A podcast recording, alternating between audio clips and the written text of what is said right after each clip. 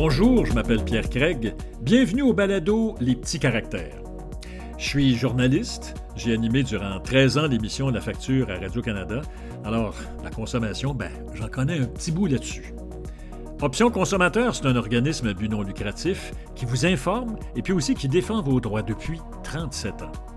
Vous imaginez bien que les avocats d'Option Consommateur, eux aussi, en connaissent un bon bout. Ensemble, on a eu l'idée de vous présenter deux fois par mois ce balado, un balado qui touche votre vie de tous les jours. Que ce soit par exemple euh, un voyage annulé, hein, cette saison, par la compagnie mais pas encore remboursé, un achat en ligne toujours pas livré, comment pouvez-vous défendre vos droits? Avec les avocats d'options consommateurs, je vais décortiquer tout ça pour que les petits caractères, vous savez là, ceux qu'on dit jamais, moi non plus d'ailleurs, vous causent le moins de soucis possible. Dans notre dernier balado, on a parlé de notre dossier de crédit et de notre pointage de crédit. Aujourd'hui, on discute d'un service qui est d'une très grande utilité dans nos vies, nos téléphones cellulaires. On est trois Canadiens sur quatre à posséder un téléphone intelligent. Tellement intelligent d'ailleurs qu'il nous fait choquer régulièrement. Pourquoi au Canada la téléphonie cellulaire coûte-t-elle si cher? Pourquoi mon contrat écrit est-il finalement si différent du forfait que m'avait décrit au téléphone le vendeur de la compagnie? Le CRTC, le Conseil de la radiodiffusion et des télécommunications canadiennes, nous protège-t-il vraiment? J'ai demandé à Anaïs Beaulieu-Laporte, de l'Union des consommateurs, de nous aider à nous comprendre dans tout ça. Bonjour Anaïs. Bonjour Pierre. Euh, Anaïs, Bon, on se le dit tous, là, les Canadiens, euh, une fois par mois, quand on reçoit nos, euh, factures de, téléphone cellulaire, on dit Mon Dieu, que ça coûte cher. je dis mon Dieu, mais il y a d'autres mots qui sont utilisés. Euh, on a une vague idée. Hein. On sait qu'il n'y a pas beaucoup de, joueurs. Hein. Est-ce que c'est pour ça que ça coûte cher? C'est parce qu'il n'y a pas assez de concurrence que ça coûte si cher au Canada? oui, je pense que c'est l'élément clé. En fait, c'est un manque de, de concurrents et un manque de rivalité. Il y a un peu deux volets là, qui expliquent le, manque de concurrence au Canada qui, au final, fait en sorte que nos prix sont, sont si élevés. Donc, il y a un manque de, de concurrents. Les gens peuvent avoir l'impression que sur le marché sans fil, il y a quand même pas mal de joueurs. On voit des publicités en ligne, à la télé, dans le métro. On a l'impression qu'il y a pas mal de joueurs, mais au final, il faut comprendre que tous ces fournisseurs-là appartiennent aux mêmes trois fournisseurs. Euh, et donc, par exemple, euh, Lucky ou Virgin, ça appartient à, Bell. Euh, Kudo, Public Mobile, ça appartient à TELUS. Euh, Fido, ça appartient à Rogers. Donc, au final, on se retrouve avec trois fournisseurs qui sont un peu tout puissants. Bell, TELUS, Rogers, qui ont 90% des parts de marché au Canada. Et, ça fait ça fait très peu de joueurs euh, sur un même marché, ce qui explique un peu que les prix soient si élevés. Ils ne font pas une très grande rivalité non plus, ces joueurs-là, et donc ça aide pas à baisser les prix. Euh, au, Québec, on a Vidéotron. Est-ce que ça change quelque chose pour nous? Oui, absolument. Le Québec, c'est une des provinces avec la Saskatchewan qui ont les prix les plus bas. Donc, on trouve au Québec que nos prix sont très élevés, mais dans une certaine mesure, on peut se compter chanceux parce que c'est bien pire dans d'autres provinces. Euh, la présence d'un joueur régional comme Vidéotron ou comme Saskatchewan euh, en Saskatchewan, ça a pour effet de, baisser les prix considérablement. Euh, le bureau de la concurrence évalue à peu près 35% la baisse qu'on va qu'on va voir dans les provinces qui ont un joueur régional parce que justement, ça vient changer un peu la dynamique avec les trois joueurs nationaux, le Bell, TELUS, Rogers. Donc, un seul joueur de plus chez nous au Québec, et comme tu dis en, Saskatchewan, c'est moins déjà euh, le tiers, euh, plus, plus du tiers moins cher. le Canada se compare comment, Anaïs, là, en termes de coût? Bon, c'est élevé chez nous, mais si on se compare, est-ce qu'on se console ou est-ce qu'on se désole? On se désole profondément. Euh, oui, le Canada se compare très, très mal à l'international et donc euh, c'est parmi les plus chers au monde. Ça va varier selon les forfaits, mais aussi qu'on tombe dans des forfaits où il y, a, il y, a, beaucoup de données, donc du 10 gigs, 15 gigs, 20 gigs. Le Canada est généralement premier et se compare très, très mal. Par exemple, par rapport à la France, pour un forfait de, de 20 gigs de données, donc appel illimité, euh, texto illimité évidemment, euh, c'est sept fois plus cher au Canada qu'en France. Ah oui. Ah ouais. Là, il y a une technologie très, très nouvelle qui arrive, euh, la 5G. Est-ce que, est que l'écart des prix va, va, va continuer? Est-ce que ça va continuer à être horriblement cher pour nous? C'est difficile pour l'instant d'évaluer quel va être l'impact exact sur les prix.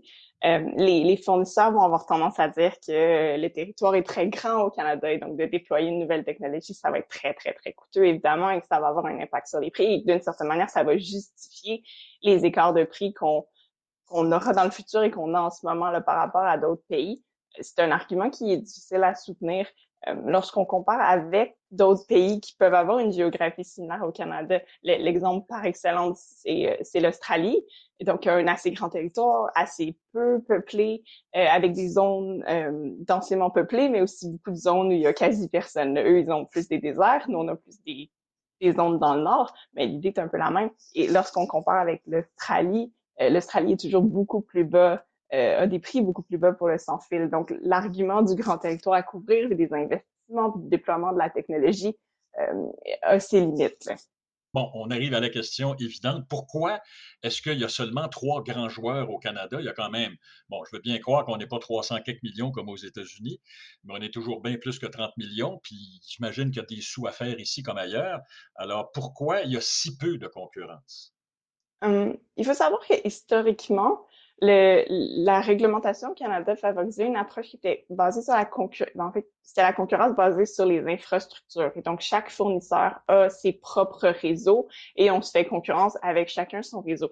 Il y a d'autres approches qui sont, par exemple, la concurrence basée sur les services, où là, on peut se partager le même réseau, puis on offre des services, puis on fait plus une garde de prix euh, selon, selon les services offerts. Lorsqu'on parle d'une concurrence basée sur les infrastructures, euh, il faut s'attendre à beaucoup d'investissements des fournisseurs parce que chacun a son propre réseau et ça fait en sorte que c'est difficile d'imaginer l'entrée de nouveaux joueurs qui devraient à ce moment-là investir eux autres aussi pour avoir euh, développé leur propre réseau. C'est un peu inimaginable. OK, mais, là, tu parles de, réseau. Euh, donc, chacun des, des, trois grands a son propre, euh, son propre réseau. Puis j'ai entendu que tu m'as dit, qu'on en avait parlé aussi, que dans d'autres pays ailleurs, il y a un partage des réseaux qui peut être fait et que ça, ça peut euh, avantager la concurrence, non? Oui, exactement. Puis même ailleurs, effectivement, c'est le cas, mais même au Canada pour un autre service, donc pour le service d'accès Internet, euh, on a cette manière de faire là, de, de, on accepte un peu que certains fournisseurs ont pas, ont pas leur propre infrastructure, ils vont utiliser l'infrastructure de quelqu'un d'autre. Évidemment, ils vont dédommager le fournisseur. Euh, le CRTC fixe les, les, prix qui sont applicables, mais ils vont euh, utiliser le, réseau de quelqu'un d'autre pour offrir à leur tour un, un service. Euh, ils n'ont pas à ce moment-là à investir des sommes incroyables pour développer leur propre réseau. On peut penser à des joueurs comme Distributel ou eBox ou tech-savvy, donc des, des, fournisseurs qui ont quand même une place sur le marché dans l'Internet et qui n'ont pas leur propre infrastructure. Ils vont utiliser celle de Bell, celle de TELUS, celle de Rogers et ils vont dédommager le fournisseur pour la place qu'ils utilisent sur la bande passante. C'est une manière de faire entrer des nouveaux joueurs sur le marché euh, sans que les investissements soient tels que c'est un peu impensable. On peut pas réellement croire que ça va se produire naturellement.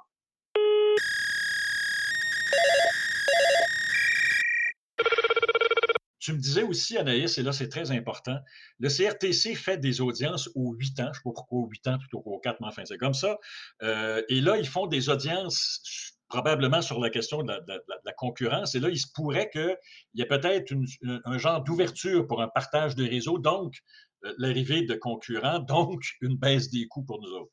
Oui, en, fait, le CRTC a procédé l'an dernier à ce qu'il appelle euh, un examen du marché des services sans fil. Donc, c'est un, grand examen où on va regarder un peu les problèmes sur le marché, on va regarder les solutions potentielles. Et évidemment, euh, ce qui est ressorti, c'est qu'il y avait un, problème de concurrence sur le marché, évidemment, mais il y avait aussi un, problème d'accessibilité pour les ménages à faible revenu. Et une des pistes qui est envisagée, c'est ce dont, ce dont on parlait. Donc, c'est de permettre l'entrée de, de nouveaux fournisseurs qui sont pas propriétaires d'infrastructures en leur donnant un droit d'accès. Donc, ce qui arrive à l'heure actuelle, c'est qu'un fournisseur qui n'a pas son propre réseau pourrait appeler Bell et essayer de prendre une entente pour utiliser le réseau de Bell tout en, le payant pour cette utilisation-là. Mais il semble pas y avoir une grande ouverture des, fournisseurs actuels à permettre l'utilisation de leur réseau. C'est pas terriblement surprenant. Euh, si le CRTC obligeait cet accès-là, ça changerait beaucoup la dynamique et ça permettrait l'entrée potentiellement de joueurs qu'on appelle des, en anglais, ils s'appellent des MVNOs, mais j'ai trouvé le terme en français, exploitants de réseaux mobiles virtuels. Et donc, c'est des, des fournisseurs qui n'ont pas leur propre réseau, qui vont utiliser celui de quelqu'un d'autre, comme dit, et qu'on voit dans d'autres pays, notamment en Europe, et ça a pour effet apparemment de baisser quand même considérablement les prix. L'idée étant, on rajoute des fournisseurs sur le marché, on rajoute de la concurrence, on rajoute de la rivalité, les fournisseurs veulent se voler des clients, si je peux dire, et donc ils vont baisser les prix et ça a un impact sur le marché à long terme. Ben, les, politiciens en parlent, hein. ça c'est clair que les politiciens en parlent. Trudeau, Justin Trudeau, lors de la dernière campagne, disait qu'il voulait baisser ça, je pense, de, 25% ou quelque chose euh, comme ça. E, est-ce que ça a marché? Est-ce que les, libéraux ont réussi, le gouvernement libéral a réussi à baisser les coûts de 25% ben, Il faut savoir en fait que euh, la démarche du gouvernement fédéral est toujours en cours. Et donc, ça a été annoncé peut-être l'an dernier, ou il y a un peu plus qu'un an. Et euh, en fait, ce qu'il a fait, c'est qu'il a demandé aux, trois grands fournisseurs, aux fournisseurs nationaux, de volontairement baisser leur prix pour une catégorie de forfaits, qui ont fait les, plus petits forfaits, ceux qui ont euh, 2, 4 gigs de données le maximum, je ne sais pas exactement, mais c'est plus vers les petits forfaits, dans la petite consommation. Et il leur a demandé de volontairement baisser leur prix et à défaut de quoi, après deux ans, il, il interviendrait. Euh, donc, c'est un peu long à la base, deux ans, et il fait un, un suivi trimestriel de ces prix-là. Euh, l'idée est bonne, mais en pratique, il y, a, il y, a, des problèmes dans la manière dont ça a été monté. Donc, comme j'ai dit, c'est des petits forfaits. On sait que la consommation de données tend à augmenter énormément. Et donc, par année, c'est à peu près 16% d'augmentation dans la consommation de données. Donc, de regarder seulement les prix des petits forfaits à long terme, c'est peu utile parce que les gens changent de forfait et vont vers des plus gros forfaits. Et, aussi, le, problème le plus important que je trouve avec les, démarches du gouvernement, c'est qu'on a pris un, un, prix de référence commun au pays. Donc, on s'est dit, par exemple, euh, pour un forfait de 2 gigs de données, appel illimité, texte illimité, euh, on va mettre un prix de référence à 50 dollars, qui, qui, semble être l'équivalent de la moyenne canadienne. Et de là, on va se dire, il faut qu'on baisse de, de 25% pour arriver à un prix d'à peu près 37 et 50. Mais il y a des provinces comme le Québec où c'était déjà bien en dessous de 50 dollars. Et il y a une baisse naturelle des prix sur le marché qu'on voit ici, qu'on voit ailleurs. Euh, pour les petits forfaits parce que, comme je disais, les gens tendent à monter vers des, forfaits un peu plus élevés. Euh, donc, les démarches du gouvernement perdent de leur utilité en ce sens-là. Donc, notre seule, notre seule planche de salut, là, à nous, consommateurs canadiens, euh, mal encadrés par ces lois, règlements et organismes réglementaires, c'est ce rapport du CRTC dont on se parlait tout à l'heure, qui va peut-être avec des soulignements puis des, espoirs autour, permettre à d'autres joueurs que les trois principaux qu'il y a au Canada de venir utiliser les réseaux déjà, déjà existants. Si la, réponse du CRTC est non, ben on est fait et refait.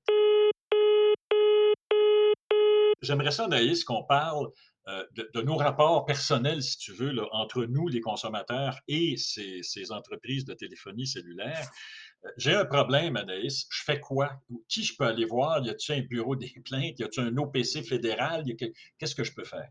Il y a plusieurs ressources, mais la, meilleure, si je peux dire, en, en télécom, c'est la commission des plaintes relatives aux télécoms et à la télévision. C'est ce qu'on appelle la CPRST, c'est l'acronyme. Je connaissais pas ça du tout, moi. Je connaissais vraiment pas ça. Oui, oui, t'es pas le seul.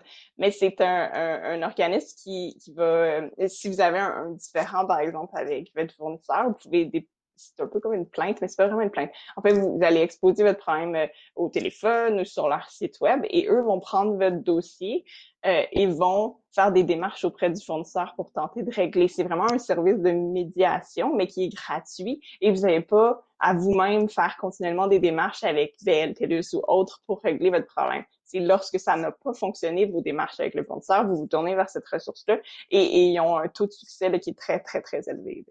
Ah oui, donc, c'est un bon, ça, c'est pour une fois, là, dans, notre entrevue, qu'on frappe quelque chose qui est bon, on va le souligner, c'est un bon service. Donc, je répète, ça s'appelle Commission des plaintes, ben, c'est CPRSST, au secours. CPRSST. Oui, OK. Ça veut dire Commission des plaintes relatives aux services de télécom, télévision. Et ça, on peut trouver ça sur le, net. Ils, reçoivent quoi comme genre de plainte, Anaïs, euh, cette commission des, plaintes? Là? Le premier motif de plainte, si on parle par exemple du service sans fil, euh, c'est ce qu'ils appellent les problèmes de divulgation. Et donc, c'est lorsque le contrat que vous recevez ne correspond pas à euh, l'information qu'on vous a fournie ah en magasin ou qu'on vous a fournie en ligne ou au téléphone, peu importe, lorsqu'il y a une différence entre ce qu'on vous avait promis d'une certaine manière et ce que vous avez au final. C'est le, premier motif de plainte qu'ils ont. Le, CRTC, est-ce qu'il euh, est regarde ça, la question des plaintes? Est-ce qu'il s'interroge, fait des rapports, fait des études là-dessus? Le CRTC, on va, va euh, obtenir les données de la CPRST. La CPRST produit des rapports annuels qui vont à l'occasion souligner des problèmes qui, sont vraiment euh, à l'échelle du marché, non pas des, cas individuels. Et le CRTC reçoit tout ça. Euh, il n'est pas euh, particulièrement proactif là, en matière de protection du consommateur, mais il, il, a l'information que la CPRST lui offre et elle lui en offre quand même beaucoup. OK. Tu, me disais quand on s'en parlait précédemment, Anaïs, qu'il y a deux ans, il y avait eu des audiences, je pense, euh, directement là-dessus, sur la question des plaintes. Et, tu me disais, il y a des choses extrêmement choquantes qui étaient ressorties de, euh, ces audiences. Oui, il y a deux ans, il y a eu un, examen, en fait, des pratiques de vente sur le marché des services sans fil. C'est le CRTC qui a, qui a mené cet examen-là, mais à la demande du gouvernement, pas volontairement, si je peux dire. Et, euh, et, donc, il regardait en fait les, les, pratiques trompeuses. Et donc, par le classique étant, on vous dit c'est 37 dollars, mais sur le contrat, c'est 42 dollars, comme des trucs comme ça. donc, des, des, des représentations qui étaient trompeuses un peu à leur face même. Et il y avait aussi tout ce qui était lié aux pratiques de vente qui sont agressives, fait que la, la vente sous pression, euh, la vente au-dessus des besoins. Donc, il y avait beaucoup de cas qui étaient très tristes de, de, de gens, par exemple, de, de, personnes âgées, entre autres, qui s'étaient fait vendre des services Internet alors qu'ils, euh, à domicile, ils s'étaient fait vendre des services Internet un peu porte à porte et, ils avaient même pas d'ordinateur, où il y avait une dame qui s'était fait vendre deux forfaits Internet alors qu'elle n'avait pas elle non plus d'ordinateur. Et c'est ses enfants qui s'en sont rendus compte des mois après. Donc, des gens qui payaient pour des services qu'ils qui n'étaient même pas capables d'utiliser euh, parce qu'il y avait beaucoup, beaucoup de pression à la vente. Puis, on, on profitait euh, des vulnérabilités de certains clients. C'était très, très triste bon, j'imagine qu'à la suite de toutes ces, révélations choquantes sur les tactiques et les pratiques de vente, euh, le CRTC a dû faire quelque chose, mais d'après ce que je comprends, ça n'a pas eu un succès euh, énorme. Ça n'a pas été des mesures suffisamment fortes pour pouvoir euh, casser ce genre de tendance-là. Mais le CRTC a, fait un bon portrait des problèmes. Il a, jugé que c'était inacceptable, mais effectivement, c'est dans les, les, solutions un peu où c'était faible. Euh, il, y a, il existe des codes de conduite au CRTC pour les fournisseurs. Euh, et donc, il a mis un peu l'accent sur le fait que ces codes-là existaient, qu'ils allaient être euh, développés et autres. Euh, mais ces codes-là mettent pas l'accent, eux, sur la, la vente euh, c'est pas c'est pas quelque chose que le CRTC regarde beaucoup. Fait qu'effectivement, il a fait assez peu à la suite de ces audiences-là. Euh, il a mis en place un, programme de clients mystères. C'est une, très bonne idée. Ça permet de faire un suivi des problèmes, mais ça apporte aucune solution. Euh, donc oui, c'était c'était dommage de voir le CRTC faire si peu euh, en ce qui concerne les pratiques de vente. C'est pas pour dire qu'il n'y a pas eu des, des améliorations là, depuis 2018. Je pense que les adultes c'était en 2018. Il y a eu certaines améliorations sur le marché parce que d'une certaine manière, les fournisseurs ont un peu honte de ce qui est sorti euh, dans les médias, mais euh, pas assez, assurément. Ouais, on va essayer de, leur donner un petit go aujourd'hui. Écoute, si on est tanné du fédéral, disons-le comme ça, d'une certaine forme d'inefficacité fédérale, est-ce qu'on peut se tourner vers, je sais pas moi, l'Office de la protection du consommateur? Le Québec a quand même sa juridiction en matière de contrat. Est-ce que l'OPC peut nous aider? Euh, oui, ben en fait, effectivement, le, Québec a assurément sa juridiction en matière de, de contrat. C'est les provinces qui sont responsables de la protection du consommateur avant tout. Euh, et donc, si par exemple, il y a des représentations trompeuses, donc justement une différence entre ce qu'on vous a promis en magasin et ce que vous avez finalement dans votre contrat, c'est couvert par la loi sur la protection du consommateur, qui est une loi provinciale. Donc, à ce moment-là, vous pouvez faire une plainte à la euh, pardon, à l'OPC, à l'Office de protection du consommateur. La différence, c'est que l'Office règle pas des différends individuels. Le fils va euh, recevoir les plaintes et va, euh, s'il juge que c'est approprié, pourrait poursuivre, par exemple, le, le, fournisseur ou faire des démarches auprès du fournisseur, mais pas dans le but de vous dédommager ou de vous aider personnellement. C'est un peu l'inverse à la CPRST au fédéral où on fera pas des démarches pour punir le fournisseur comme tel, mais on va régler le différent d'un individu spécifique. Donc, on peut s'adresser finalement aux deux. Ah parce que hein, pour une fois qu'on profiterait des deux tableaux.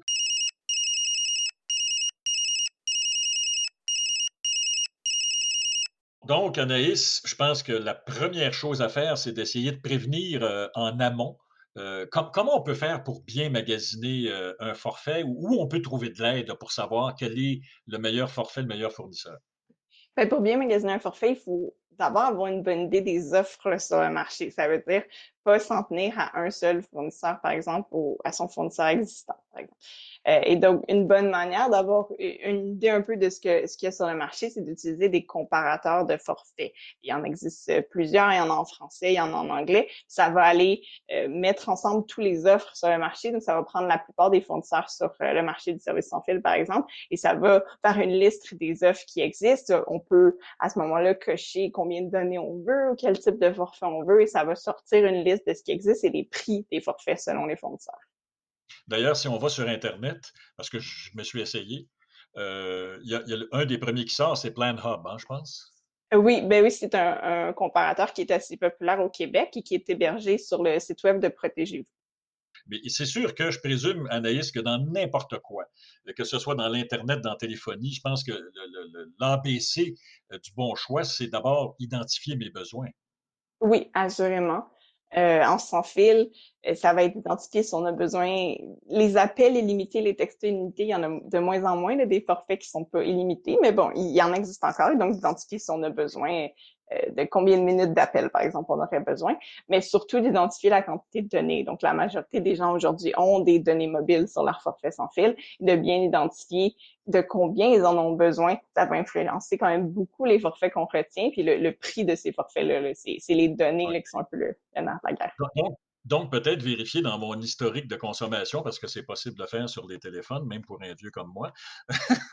je le fais euh, assez, assez, régulièrement. Bien identifier dans mon historique c'est quoi mes besoins, combien je consomme, puis essayer de, trouver un forfait qui correspond à ça. Parce qu'encore une fois, et je reviens à nos, à nos vendeurs qui faisaient des pressions, là, dont, le, rapport a révélé l'étendue de ces pressions-là, ces vendeurs-là ont tendance à vendre au-dessus de mes besoins. Oui, évidemment, ça va dépendre des cas, mais il y a beaucoup de cas où effectivement on vend bien au-dessus des besoins. On utilise aussi le fait qu'une personne a, de la difficulté à comprendre combien un gig ça, veut, ça vaut en termes d'activité en ligne, ce qui est parfaitement normal, c'est très, très abstrait.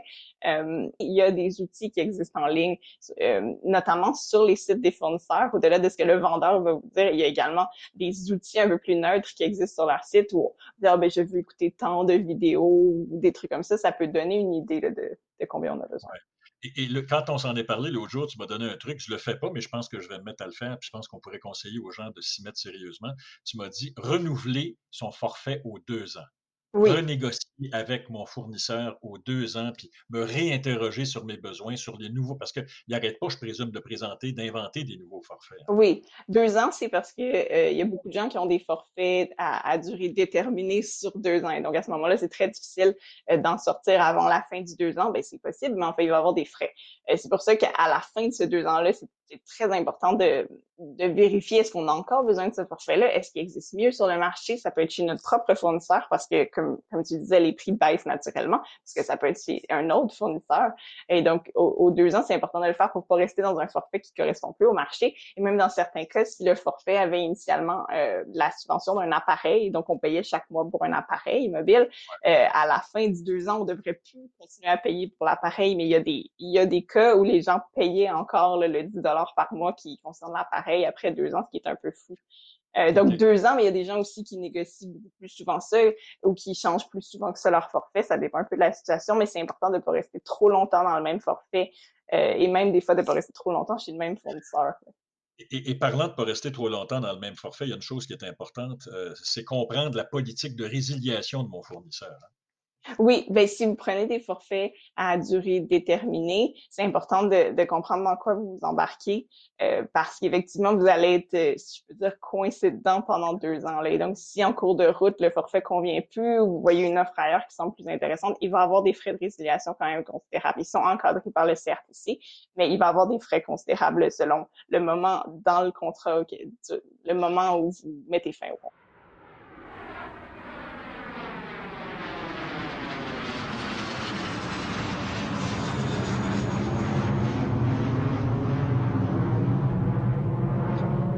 Et un jour, on va peut-être recommencer à voyager, on ne sait jamais, hein, peut-être dans six mois, un an, on ne sait pas.